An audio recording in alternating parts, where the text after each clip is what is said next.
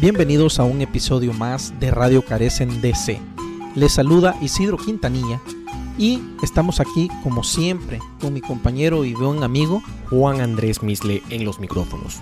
Y en este episodio tenemos algo muy especial y es que estamos celebrando el mes de la herencia hispana.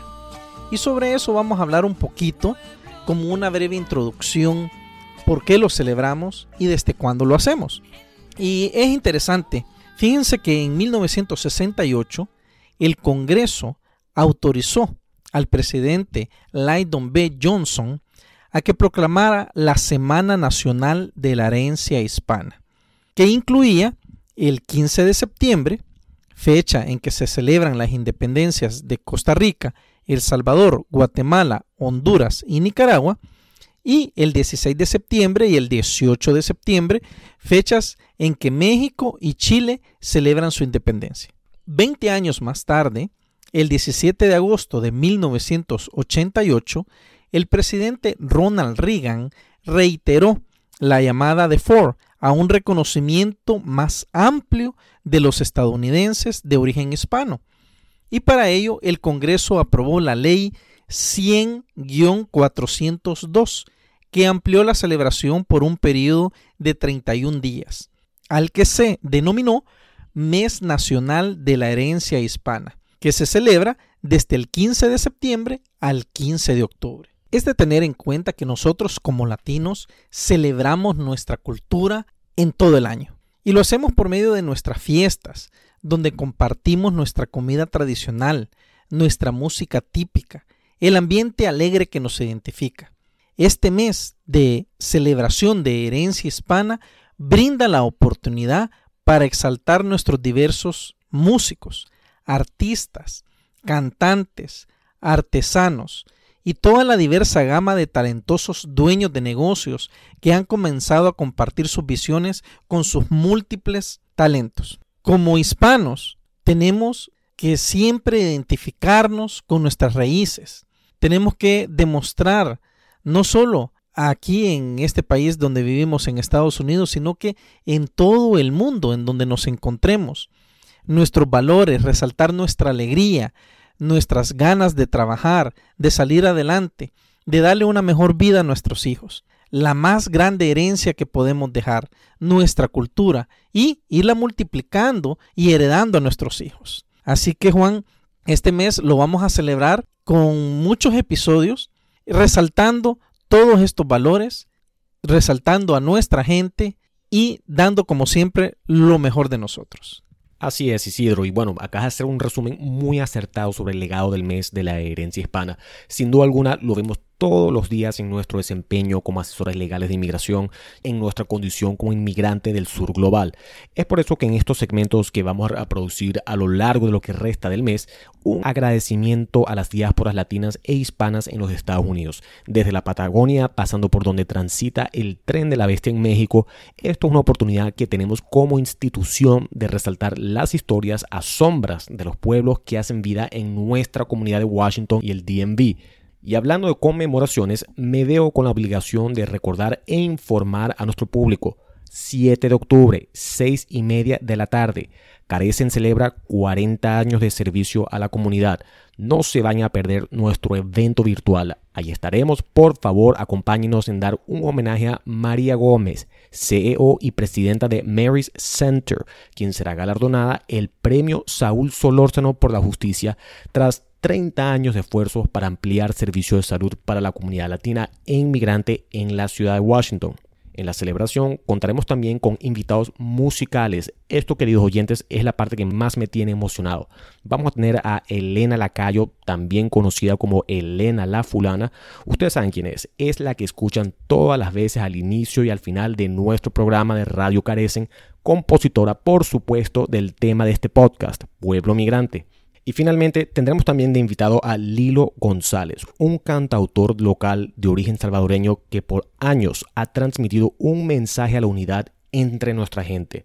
Así que ya saben, 7 de octubre, 6 y media de la tarde, los invitamos a formar parte de nuestra celebración por Zoom. Para aquellos que tengan preguntas y quieran hacer parte, escríbanos directamente a radiocarecen.com Los esperamos. En unos minutos Isidro va a conversar con nuestra invitada especial Mariana Ortiz. Mariana tiene una maestría en Relaciones Internacionales de la Universidad George Washington University, con un énfasis en desarrollo internacional y en particular América Latina y el Caribe. De verdad, no se vayan a perder esta increíble entrevista. Escuchemos un poco. Bienvenidos nuevamente a un episodio más de Radio Carecen de Sí y hoy tenemos a una invitada muy especial. Contamos con Mariana Ortiz Barreto, ella es máster en desarrollo internacional y especialista en el recurso híbrido. Estamos hablando del agua, un recurso natural, un recurso totalmente vital para nuestra vida y el sostenimiento de nuestro planeta. Así que bienvenida Mariana, ¿cómo estás? Hola Isidro, ¿todo muy bien y usted? Aquí, dándote las gracias primeramente por estar aquí con nuestro programa y bueno, me gustaría que te presentes para todos nuestros escuchas y queremos saber un poquito más de ti. Sí, muchísimas gracias por la invitación. Pues como, como usted dijo, eh, mi nombre es Mariana, yo soy original de Puerto Rico, eh, aunque ahora me encuentro viviendo en los Estados Unidos. Eh, tengo una maestría en relaciones internacionales, pero enfocado en desarrollo y también me, me especializo en el área de América Latina y del Caribe. Bueno, excelente. Bienvenida nuevamente y tal como decía en la introducción, hoy vamos a hablar de un recurso muy importante y dándole seguimiento al tema que habíamos tenido ya en un episodio previo sobre el calentamiento global. Entonces, vamos a hablar del agua, Mariana. ¿Qué nos puedes decir de este recurso que es sumamente vital para nosotros? Por supuesto.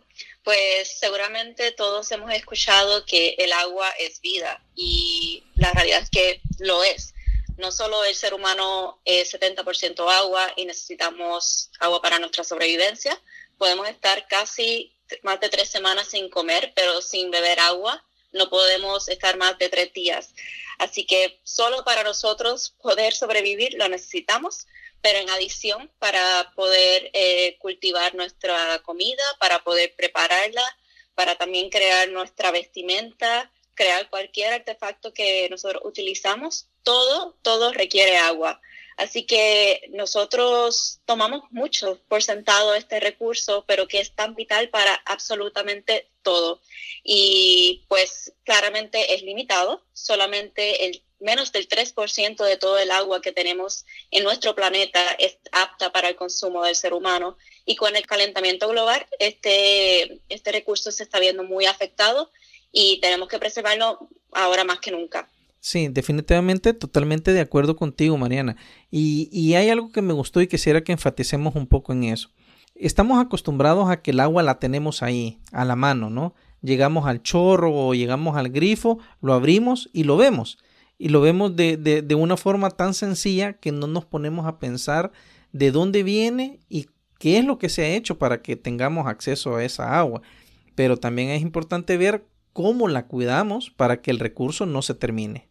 Sí, definitivamente. Eh, de hecho, la, la, industria de la ganadería acapara hasta el 80% del consumo del agua. Eh, sin embargo, nosotros eh, en nuestras casas y en nuestro día a día eh, somos los quienes consumimos ese otro 20%. Así que definitivamente tenemos que tomar eh, diferentes iniciativas que en el día de hoy quiero compartirles unas, unos tips, como le decimos en Puerto Rico, eh, sobre cómo nosotros podemos ayudar a esa conservación de este recurso tan vital. Claro, sería excelente escuchar esas recomendaciones que tienes. Así que adelante. En primer lugar, eh, uno de los consejos para ahorrar agua es dúchate, no tome baño. ¿Sabías que una ducha de máximo 10 minutos significa ahorrar al menos 400 litros en un hogar de cuatro habitantes? Sumamente interesante. Sí. Segundo, cierra el grifo y lávate los dientes con un vaso de agua. Así puedes salvar hasta 30 litros, que es lo que derrocha una persona cada día. Tercero, lava los platos en una cubeta, si es posible. Eh, esto es una medida para ahorrar hasta 100 litros por tanda y la energía que consume también la, lava, la o también como le decimos en Puerto Rico, la máquina de lavar platos.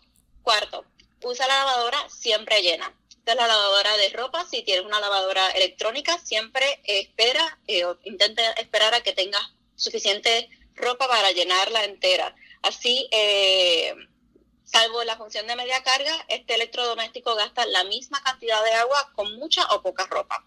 Bueno, eso es interesante saberlo, ya que mucha gente piensa que quizás al poner muy poca ropa en la lavadora se está ahorrando también agua, pero vemos que es exactamente el mismo gasto si la ponemos llena. Correcto. Eh, salvo algunas eh, tecnologías bastante nuevas que te permiten eh, indicar cuánto es el nivel de, de ropa que tienes. Eh, casi la mayoría de nuestras lavadoras utilizan la misma cantidad de agua irrelevantemente cuánta ropa tenga. Claro, bueno, cuando hablamos de la naturaleza y de cuidar y preservar el medio ambiente, al hablar de un recurso en específico, en este caso como el agua, tenemos que tener entendido que todo es una cadena y todo va amarrado. Me preocupa un poco lo que está sucediendo aquí en California con tantos incendios que hemos tenido en este verano. Obviamente esa pérdida de árboles masivos nos va a afectar también con el recurso híbrido. ¿Nos podrías hablar un poco de eso, Mariana? Por supuesto. Sí, eh, sin lugar a dudas el caso de California es muy interesante eh, para, para nosotros los que estudiamos el agua y, y que muchas personas no, como que no yo antes de estudiar esto no me lo preguntaba, eh, pero la realidad es que sin eh, tecnología y eh, ingeniería del agua, California no tuviera ninguna de, de, sus ciudades principales como Los Ángeles, San Diego, etcétera. Eso se debe a que, de hecho, California es un estado que si no fuera por la ingeniería sería un desierto. Nosotros tenemos agua hoy día en el estado de California porque la tecnología ha sacado eh, agua del río Colorado y lo ha movido hacia el estado, creando así posible que, que las ciudades existan. Cuando se empezaron a planificar las ciudades en California, no se tenían en consideración que se iba a convertir en el estado más poblado de los Estados Unidos. La, ciudades, la ciudad de Los Ángeles es la ciudad más poblada de toda esta nación eh, así que el sobreconsumo del agua, ya sea por la sobrepoblación, ha sido una de las razones principales por la crisis de agua que tiene hoy día el estado de California, en adición a, obviamente, el cambio climático y las consecuencias que conlleva, ya que la tierra está muy árida y con, la, con las sequías eso hace que sea más, más probable de que tome fuego y se, y se creen estos incendios forestales tan grandes como lo estamos viendo. Sí, y una pérdida completamente no solo de los árboles, sino que también estamos hablando y, muchos animales también, ¿no? Muchos animales que fallecen en, esos eh, bosques con esos incendios foráceos. Pero más bien, hoy que mencionas que se toma el agua de un río, la mayoría de la gente no se pone a pensar que ese río tiene que nacer en algún lugar, ¿no? Y estamos hablando de una fuente de agua, una fuente que brota de la tierra, pero que también los árboles contribuyen a la absorción del agua a la tierra y no solo eso, sino que también purifican el aire. Eh, ¿Qué podemos hacer o cómo podríamos nosotros ayudar en un momento determinado para eh, mitigar estos daños que, que, bueno, son masivos ahora ya, Mariana? Sí, por supuesto. Eh, la realidad es que lo que podemos hacer nosotros o aportar nuestro granito de arena, si puedes, obviamente sembrar árboles, sembrar cualquier tipo de, eh, principalmente árboles que son eh, aquellos que pueden capturar la mayoría, la mayor parte del de dióxido de carbono o cualquier otra planta que sea eficiente. Por ejemplo, las palmas son hermosas, a mí me encantan, yo soy del Caribe, las palmas son hermosas, pero son malísimas para eh, capturar dióxido de carbono. Así que en vez de una palma, un ejemplo, siembra un árbol. Eh, si es un árbol frutal, aún mejor porque así puedes ayudar a otros ecosistemas como brindarle comida a insectos, a pájaros, etcétera. También reducir el consumo. Eh, la realidad es que nosotros consumimos muchísimo más de lo que necesitamos y como expliqué anteriormente, el agua está presente en absolutamente todo. Así que al comprar por ejemplo, mucha ropa. Eso conlleva, tiene lo que se llama el water footprint o la huella de agua, que es, eh, se puede, ya hay una ciencia en donde uno puede medir cuánta agua está presente en cualquier artículo que uno tenga en, en la casa, etcétera, con el water footprint puedes saber cuánto es el agua que usted utiliza, eh, ya sea no solo bebiéndola o en los baños o etcétera, sino en tu consumo también al día a día. Sí, la verdad que la tecnología nos está ayudando mucho para tener esos parámetros, ¿verdad? De alguna manera la tecnología nos ha favorecido y por otro lado también nos está desfavoreciendo al mismo tiempo. Creo que la clave aquí es tener un balance y, saber precisamente ocupar los recursos que realmente necesitamos. ¿Será ese el mensaje? Definitivamente. Eh, cuando puedas, o sea, trata de evitar comprar agua líquidos embotellados, deja de consumir popotes, opta por cubiertos de madera, ya tu propio vaso reutilizable a las cafeterías, a donde vayas a comer, eh, y trata de reducir el, uso de, plástico y cualquier cosa que no sea reciclable, eh, y de esa forma puedes así eh, aportar tu granito de arena para ayudar en esta crisis real que tenemos como humanidad. Sí, la verdad que en el día a día no lo vemos, pero bueno, las noticias están ahí, ¿no? Estamos viendo incendios grandísimos, estamos viendo en otros países cómo la contaminación de ríos y mares se está cada vez incrementando. Mariana, coméntanos un poco, yo sé que tienes tu experiencia en visitar países centroamericanos y nosotros pues eh, en nuestra en nuestros escuchas muchos son de ahí, ¿no? De, de la parte de Nicaragua, de Honduras, de El Salvador. Tú que has estado por esos lugares, ¿qué nos puedes comentar eh, de cómo has visto el cuidado del recurso híbrido, híbrido en esos lugares? Claro que sí, sí. Eh, de hecho, eh, Centroamérica es una de mis regiones favoritas, no solo por la belleza natural, sino por las personas. de veras quiero regresar cuando sea posible porque es un área que la tengo muy querida. En América Latina, en el caso de de Honduras y también El Salvador. Recientemente estamos viendo unas sequías que son más graves de lo normal, lo cual también afecta el, la, agricultura y también el, ingreso de muchas de nuestras familias. Eh, así que vemos que la tecnología puede ayudar al el uso más eficiente del agua en la agricultura, por ejemplo, pero también hay unos elementos externos como las sequías huracanes, etcétera, que pueden realmente afectar. Eh, definitivamente podemos mejorar. Eh, los gobiernos deben de tener la responsabilidad de desarrollar programas para la conservación para que lo preserven. Ahora, cuando hablamos de educación, ¿dónde tú piensas que debe de empezar la educación al cuidado de los recursos naturales? Definitivamente debe de comenzar desde la casa. Eh, si usted es la persona líder de una familia, eh, sería ideal que también comparta eso con, su, con el resto de sus familiares eh, en cuestión de reducir el uso del agua, eh, utilizar las recomendaciones que mencioné anterior y crear conciencia sobre la crisis que enfrentamos hoy día en la conservación del agua. Sí, definitivamente creo que en la casa es donde debemos de empezar, porque una vez se nos hace costumbre nuestros hijos o las personas menores de edad van a ir afuera, ya estamos hablando del colegio, de sus trabajos, y van a tener siempre ese mismo cuidado, porque para ellos va a ser algo totalmente natural. Y de eso creo que se trataría una buena costumbre de cuidar el agua, ¿no? Definitivamente. Bueno, Mariana, eh, la verdad que podríamos pasar hablando mucho tiempo en relación a esto del agua, el cuidado del agua, pero ya para concretizar, ¿tú tendrías algo más que decirle a nuestros seguidores?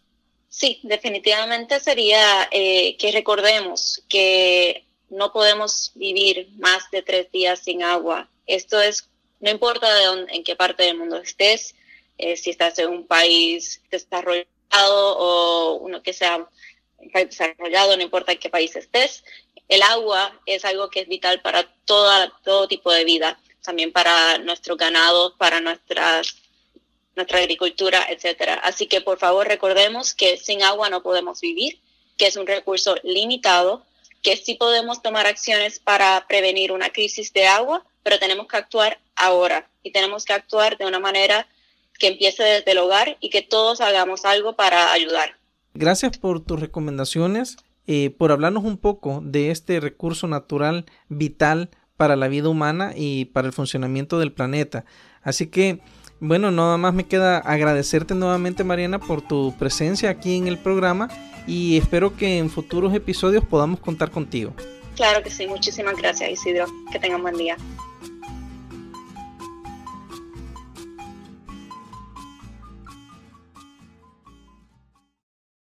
Vamos con el boletín de noticias de América Latina, el Caribe y el acontecer migratorio. Estados Unidos está deportando haitianos en las cercanías de un campamento fronterizo improvisado en Texas. Se espera que las autoridades expulsen a unos 14.000 haitianos en las próximas tres semanas. Según The Associated Press, podría ser una de las expulsiones de inmigrantes o refugiados más rápidas y a gran escala de Estados Unidos en décadas. Un reporte del Washington Post indica que muchos de los recién llegados salieron de Haití hacia países de América del Sur después del devastador terremoto de 2010. Llegan a un país devastado por la guerra de pandillas, la crisis política tras el asesinato del presidente Jovenel Moïse y la inseguridad alimentaria. Decenas de nuevos podcasts hechos en Cuba están compitiendo por la atención de los residentes en la isla, cambiando el panorama mediático hiperpartidista de la isla, informa el New York Times.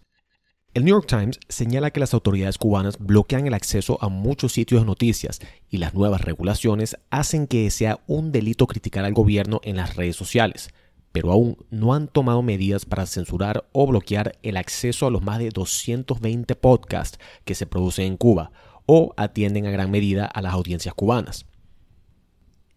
Los bancos centrales de Honduras y Guatemala están buscando monedas digitales, dijeron funcionarios el pasado miércoles, luego de la adopción de Bitcoin por parte de El Salvador como moneda legal, informa la agencia Routers. Según el presidente del Banco Central de Honduras, Wilfredo Cerrato, el Banco Central de Honduras también ha comenzado recientemente, aprobado por la Junta Directiva, a iniciar el estudio para determinar la viabilidad de realizar una prueba piloto emitiendo su propio dinero digital o una moneda digital del Banco Central. Routers agrega que el vicepresidente del Banco Central de Guatemala, José Alfredo Blanco, dijo que el banco estaba estudiando la posibilidad de una moneda digital local que se llamaría Iquetzal. La Corte Suprema de México despenalizó el aborto el pasado 7 de septiembre, no obstante, el New York Times indica que el fallo no está sincronizado con las opiniones de la mayoría conservadora dentro de México.